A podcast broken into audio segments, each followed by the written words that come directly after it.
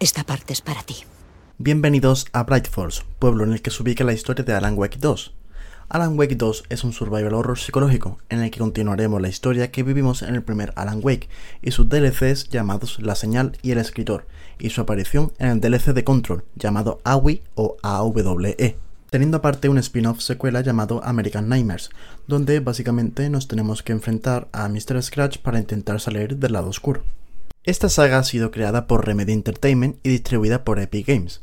Remedy es un estudio que ha creado joyas como los Max Payne, del cual uno de los protagonistas es ciertamente parecido a Payne, os lo explicaré más adelante por qué, Quantum Break o Control, el cual este último tiene, en parte, implicación con el escritor de novelas fue lanzado el pasado 27 de octubre del año 2023 para las plataformas de nueva generación, que son PlayStation 5, Xbox Series X y S y el PC. A grandes rasgos os podría decir que este juego es bastante bueno, es decir, es un juego ciertamente psicológico en el que la historia se va enrevesando cada vez más y llega a un punto en el que cuesta un poco seguir el hilo, pero lo que puedo decir en general es que es un buen juego es una historia que está bien estructurada, posee dos personajes protagonistas, es decir, dos personajes que son jugables, y en todo momento, a no ser que sea una sección en específico, vamos a poder jugar con cada uno de ellos su parte de la historia. Voy a entrar en profundidad en varios aspectos del juego, es decir, vamos a ahondar en los aspectos en los que ha llevado que este juego pueda considerarlo como uno de mis favoritos. Vamos a hablar sobre la historia, los personajes, el gameplay, los gráficos y el sonido. Así que si estáis interesados en escuchar este análisis, dejad sus comentarios, suscribiros y darle like al vídeo. Empecemos. Vamos a empezar con el punto fuerte, la historia. Vamos a empezar por cómo continúa Alan Wake 2 la historia de Alan Wake 1. Básicamente la historia trata de cómo Alan Wake intenta escapar del mundo oscuro o el lado oscuro y que debe detener al señor Scratch o al señor Chirridos, pero antes tiene que detener a Barbara Jagger, que el propósito de ella es el manipular a Alan Wake y a Thomas Zane para que escriban una historia en la que los englobe a ellos dos y que causen que el señor Scratch o el señor Chirridos escape del otro lado, del lado oscuro, a la realidad y poder hacer el mal en el mundo real. Bien, pues en el final derrotamos a un tornado gigante en el que está intentando destrozar todo Bright Falls, que está intentando también destrozar el Cauldron Lake, y activamos una cinemática en la que tenemos una conversación con Thomas Zane. Casualmente, Thomas Zane es muy parecido a nosotros, ya que Thomas Zane creó a Alan Wake y Alan Wake creó a Thomas Zane.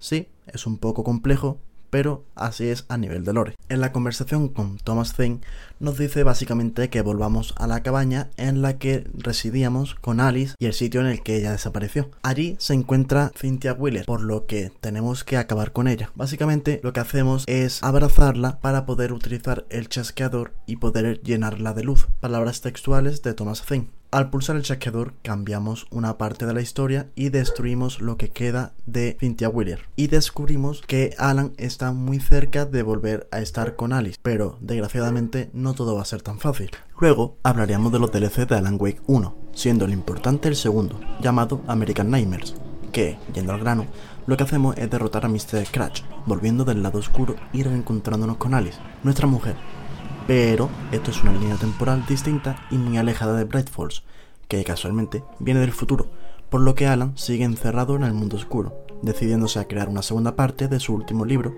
para poder convertir la historia que está creando en realidad, para poder salir del lado oscuro. Luego, podríamos decir que tiene una pequeña aportación en el DLC de Control, que se llama Awi o Alan Wake donde tenemos que investigar un suceso paranormal que está ocurriendo, y es que el Dr. Hartman, personaje del primer Alan Wake, fue tragado por el lado oscuro, y ahora se ha convertido en un enemigo gigante que tenemos que derrotar. En este DLC, Alan Wake comenta que le resulta familiar la protagonista de Control, y esto es debido a que Alan Wake creó a esta mujer, llevándola a la realidad. En la escena del DLC, Alan Wake habla con Thomas Zane, comentándole que ambos estaban trabajando en una peli en conjunto, a lo que Alan se extraña, ya que no recuerda nada de esto.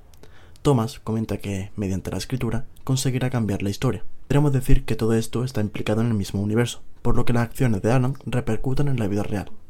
Tras esto, sabemos que Alan sigue encerrado en el lado oscuro, sin éxito de salir, atormentado por la presencia de su doble malvado, Mr. Scratch. En este juego nos introducen un nuevo protagonista, Saga Anderson, quien es un agente del FBI que va acompañada de su compañero, Alex Casey, quien es el creador, director y actor de los juegos de Remedy, Sam Lake. Aquí deberemos investigar un caso de un asesinato, desaparición y una secta que perturba la tranquilidad de Bright Force y alrededores, llamada la secta del árbol. Esta secta es conocida por matar y hacer rituales con los cuerpos de personas que se aventuran en el bosque. Veremos, a medida que vamos avanzando en la historia, qué implicación tiene Saga en el juego, ya que decirlo sería un spoiler. Pero lo que sí os puedo comentar es que cada historia se juega de forma independiente, es decir, puede elegir jugar la historia entera de Saga y luego la de Alan, viceversa, o ir intercambiándola cuando quieras, mediante una especie de portal que hay dentro del juego. Ahora hablemos un poco de los personajes. Tenemos a Saga Anderson, agente del FBI cuya ambición es resolver cualquier caso que le encomienden y llegar a convertirse en coronel. También quiere ser una buena madre y ser un pilar fundamental para su hija, Logan.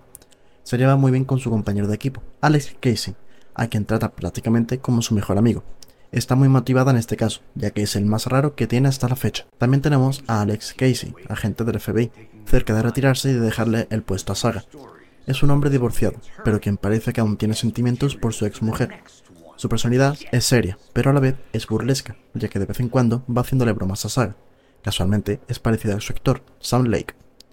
Luego estaría Alan Wake, famoso novelista de bestsellers, quien llevaba una racha de sequía y un bloqueo mental, ya que no conseguía volver a escribir algo tan bueno como su anterior obra. Desaparecido desde 2010 en Bright Falls, quien aparece de nuevo tras 13 años encerrado en el lado oscuro. Tras una acción que toma, se ve involucrada con Saga Anderson, por lo que va a recibir ayuda para intentar salir del lado oscuro. Quiere reencontrarse con su mujer, Alice, quien lo busca sin descanso, creyendo incluso que está muerto, aunque recibe algunas visiones de Alan, o quien se supone que es Alan. Todo esto está muy bien, pero enfoquémonos en el gameplay. Su cámara es pegada al hombro, estilo Resident Evil 2 y 3 Remake, donde tendremos armas como una pistola, escopeta, ballesta, granadas, antorchas y demás, su mecánica serían el uso de la linterna para destruir una barrera que tienen los infectados que los protegen, haciéndoles vulnerables a los disparos. Quedarnos en la luz siempre será buena idea, ya que ahí los enemigos no podrán atacarnos y recuperaremos salud, aunque si tenemos a demasiados enemigos alrededor de la luz, esta se apagará para que nos enfrentemos a ellos. Pero sin duda, la mecánica más importante del juego sería la de estar intercambiando escenarios, donde cada escenario tendrá una trama, que nos permitirá avanzar. Es decir, en nuestro lugar mental podremos elegir qué elementos del escenario van a cambiar en cuanto las intercambiemos. Esta mecánica es necesaria para avanzar la trama. De todos modos, está muy bien implementada, ya que el cambio es inmediato, sin pantallas de carga ni nada. También utilizan imágenes y vídeos de los actores de verdad, es decir, el propio Sam Lake haciendo de Alex Casey, Ilka Billy haciendo de Alan Wake, Melanie Libur haciendo de Saga Anderson, Christina Cole haciendo de Alice o el famoso David Herwood haciendo de Mr. Door o Warling Door lo que le da una mayor sensación de realismo e inmersión, siendo más cercano a la realidad. Hablemos de los gráficos. Sin duda, estamos ante un portento gráfico, donde este juego se ha impuesto por su calidad en los modelados, el realismo en las texturas, la física que contienen los árboles, hojas y plantas.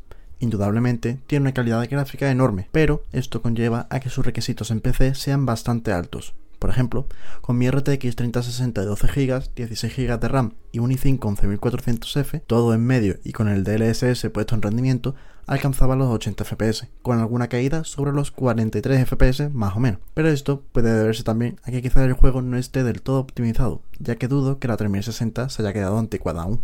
La iluminación también es increíble, sobre todo por cómo inciden los rayos del sol sobre las ventanas y cómo entran estos rayos a través de ellas los atardeceres, que están muy logrados, provocando unos colores muy bonitos, como el rojizo o el rosado, y como la linterna en este juego es útil, ya que te alumbra bastante el camino, ya que en otro juego la linterna no aportaba mucho. Su ambientación está muy lograda, ya que te genera un tipo de suspense, sobre todo cuando estás solo en el bosque, con los enemigos sombras acechándote, los sonidos, algún que otro jumpscare y demás. Recordemos que intenta ser bastante psicológico, cubriendo esta parcela bastante bien, sobre todo por lo enrevesada que es su historia y narrativa. Simplemente la calidad de este juego es sublime, y no me extraña para nada que haya sido nominado a los GOTY, y habiéndose llevado varios premios en este show, destacando la gran actuación de la banda Old Ghosts of Asgard, con su musical en el show donde interactúan Sam Lake, Ilka Billy, Matthew Porreta y David Herwood, cada uno interpretando el papel de su personaje.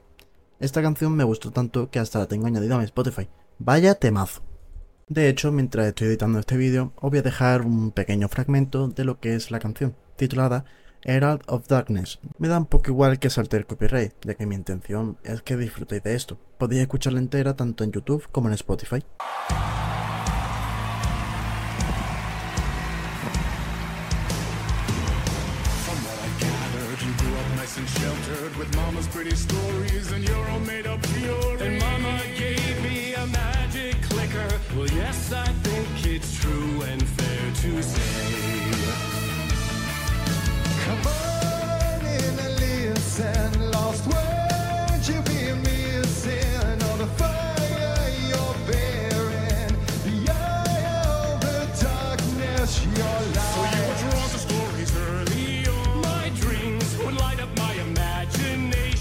El último apartado se lo dejo al sonido, aspecto que es importante en un juego de terror como este. Constantemente vamos a estar escuchando algo de fondo, ya sean las pisadas, sonidos de la naturaleza que hay en el bosque, sonido de los enemigos o los que hagan los propios personajes.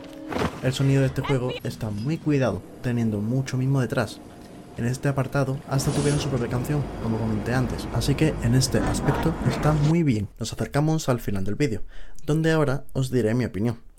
No es un juego perfecto, obviamente, pero sí que para mí ha sido un juegazo, ya que ha sido una gran sorpresa en todo el contenido que tenían para dar. Y aún así hay dos DLCs en camino, llamados Night Springs y The Lighthouse, donde más adelante tendremos información sobre estos. Y además tendremos un modo Game Plus, que saldrá el día 11 de diciembre. En general es un juego muy completo, donde podríamos decir que tiene una mezcla perfecta entre Silent Hill y Resident Evil, ya que combina lo sobrenatural de los Silent Hill con la jugabilidad de los remakes de los últimos Resident Evil. En mi caso, no han habido tanto susto, podría decir que dos o tres, aunque tampoco es el objetivo del juego, ya que su punto fuerte es la historia y narrativa, y aparte lo psicológico. En cuanto a la historia y narrativa, donde es bastante buena, pero sí es verdad que si te despitas un poco te puedes llegar a perder fácilmente. Si tuviera que ponerle una nota, sin duda sería un 9, ya que se ha convertido en uno de mis juegos favoritos, y espero con ganas el contenido adicional que tengan por ofrecer. Y hasta aquí el videoanálisis y opinión de Alan Wake 2. Espero que os haya gustado, y si es así, me podéis dar un like compartirlo con vuestra gente si os apetece y dejar en los comentarios qué os ha parecido este juego.